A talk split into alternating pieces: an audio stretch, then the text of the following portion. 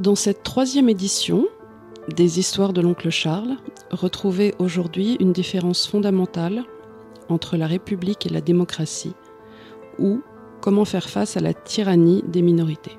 Eh bien, bonjour. Alors, c'est donc le troisième épisode euh, des belles histoires de l'oncle Charles. Vous savez, c'est un, drôle de truc dont ma fille a eu l'idée.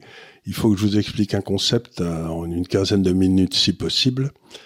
Et cette fois-ci, comme euh, les événements me cassent un peu les pieds, tout le monde se met sur la gueule au Moyen-Orient, euh, ils bombardent des aéroports ici ou là, tout ça, ça devient un petit peu énervé. J'ai décidé de me consacrer à quelques explications sur euh, presque de droit constitutionnel. Vous savez, c'est comme ça, ça va vous permettre de vous élever un petit peu, petit peu moins, d'être un peu moins inquiet. Donc, je vais essayer de vous expliquer ce qu'est la différence entre la démocratie et la République. Parce que je sais pas si vous remarquez, nos hommes politiques parlent tout le temps de démocratie, ils parlent tout le temps de République, mais ils vous expliquent pas quelle est la différence. Alors, c'est un vieux débat qui remonte à Aristote, allez au moins, et qui Aristote disait que la démocratie c'était le pire de tous les régimes. Et euh, il n'avait pas tort parce que la démocratie, dans le fond, c'est le vote de la majorité. Si tout le monde est d'accord, je sais pas pour lyncher quelqu'un euh, parce qu'il il s'est mal, mal comporté, ben c'est démocratique, donc c'est permis. Et je sais pas si vous avez remarqué, mais sur les euh, sur les réseaux là, il y a toute une série de lynchages qui se passent où on lynche des gens à droite, à gauche et au milieu. Euh, c'est parfaitement démocratique et c'est parfaitement injuste. Donc l'idée que la démocratie est égale à la justice est fausse. Alors, euh, Benjamin Franklin, qui était un des pères fondateurs des États-Unis, qui a écrit une partie de la Constitution, euh, avait l'habitude de dire que la démocratie, c'est quand il y a deux loups et un agneau qui, qui votent pour savoir ce qu'il y aura à dîner ce soir. Et la République, c'est quand l'agneau est lourdement armé contre les deux loups. Et c'est pas faux. Donc, qu'est-ce que c'est que la démocratie? C'est le vote de la majorité. Et donc, le vote de la majorité peut amener assez facilement et très rapidement à une tyrannie contre les minorités. Parce que vous aimez pas les gars qui sont roux, vous aimez pas les gars qui ont les yeux bleus, et tout le monde vote contre eux, et pan, vous vous retrouvez en train de martyriser ces gars. La République, c'est quand il y avait un certain nombre de vieux sages qui se réunissent avant et qui déterminent ce sur quoi la majorité aura le droit de voter je veux dire La démocratie aura le droit de voter. C'est-à-dire vous établissez un texte qu'on appelle une constitution.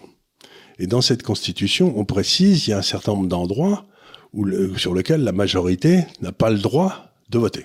C'est-à-dire qu'on n'organisera pas de vote dessus, personne ne peut voter. Euh, donc, euh, par exemple, dans nos démocraties, ce sera, dans nos républiques, ce sera de voter, par exemple, euh, un noir n'a pas le droit de voter, comme ça a été le cas pendant très longtemps aux États-Unis, où il a le droit de voter, mais malheureusement, le, les bureaux de vote sont fermés quand il arrive. Enfin, vous voyez ce genre de truc. Quoi. Donc, il y a une différence, c'est que vous avez un texte fondateur. Et donc, ce texte fondateur est établi et permet de mettre de l'ordre dans ce règne de la majorité. Le problème, c'est qui établit le texte fondateur et qu'est-ce qui est exclu ça nous ramène au problème précédent. Si vous excluez à peu près tout ce qui est important pour protéger les minorités, ben vous arrivez à rien. Et ce que vous avez aujourd'hui, c'est que par exemple, on a fait passer des textes il y a à peu près 15-20 ans, et même avant, en France, pour nous empêcher de parler librement sur les événements de la Seconde Guerre mondiale. Vous savez, c'était les lois mémorielles. Vous avez entendu parler de ça? Du coup, on peut plus rien dire. C'est-à-dire que le danger du texte fondateur, c'est que ben, ça empêche la liberté de s'exprimer. Et donc, il faut avoir des choses comme aux États-Unis, où vous avez l'article 1 de la Constitution américaine, c'est pas l'article 1, mais c'est, c'est l'amendement numéro 1, c'est le Congrès des États-Unis ne fera pas de loi pour empêcher la liberté de parole. Point. Donc là, vous ne pouvez pas intervenir dans la liberté de parole. Mais tout le monde se dit, bon, mais une fois qu'on a dit ça, comment je protège cette liberté? Et l'article 2, c'est chaque Américain peut avoir des armes pour défendre sa liberté de parole. Donc vous voyez, c'était assez habile, c'est-à-dire vous pouvez dire ce que vous voulez, et si quelqu'un veut vous en empêcher, vous aurez les armes pour le protéger. Donc, quel que soit le système politique, il faut toujours trouver une façon de se protéger contre la majorité, qui est peut-être imbécile, et aussi contre les gens bien éclairés, comme les gens en Europe par exemple en ce moment, qui veulent nous empêcher d'être libres en mettant des interdictions de voter qui empêchent la majorité. Et ce qu'ils ont fait en Europe, c'est qu'ils ont dit que les cours qui allaient décider si c'était constitutionnel ou pas, ce que nous votons, ce que nous décidons, ce serait en Europe. Donc ils vont juger sur leurs propres abus de pouvoir. Et donc aujourd'hui en France, on n'est certainement plus en démocratie, mais on n'est plus en République non plus. C'est-à-dire qu'on se retrouve dans un système où il y a des gens qui prennent des décisions que personne n'a voté et qu'on ne peut pas contrôler. Donc on est vraiment dans un drôle de monde aujourd'hui où on nous chante les mérites de la démocratie, sans même savoir ce que c'est d'ailleurs, on nous chante les mérites de la République, mais on n'a aucun moyen en tant que citoyen de parler librement ou de voter librement. Il y a des gens pour lesquels j'ai pas le droit de voter et j'ai des choses que j'ai pas le droit de dire. Et ça a été décidé par autre chose que par un référendum.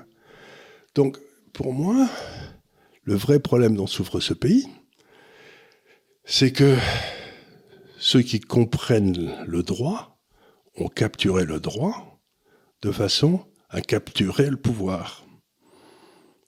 Et il va falloir que la société française reprenne sa liberté, réapprenne à voter et bâtisse une constitution qui permettra au peuple de s'exprimer librement au travers du référendum d'initiative populaire. Voilà, c'est tout ce que je voulais vous dire, mais faites bien attention.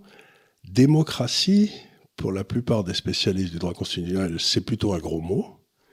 Et république, ça implique que votre liberté est limitée par un, un document fondateur. Et dans les deux axes de la démocratie à la République, vous avez des pièges qui sont cachés et qui vivent toujours, qui visent toujours à vous essayer d'empêcher d'être libre. Voilà, merci beaucoup.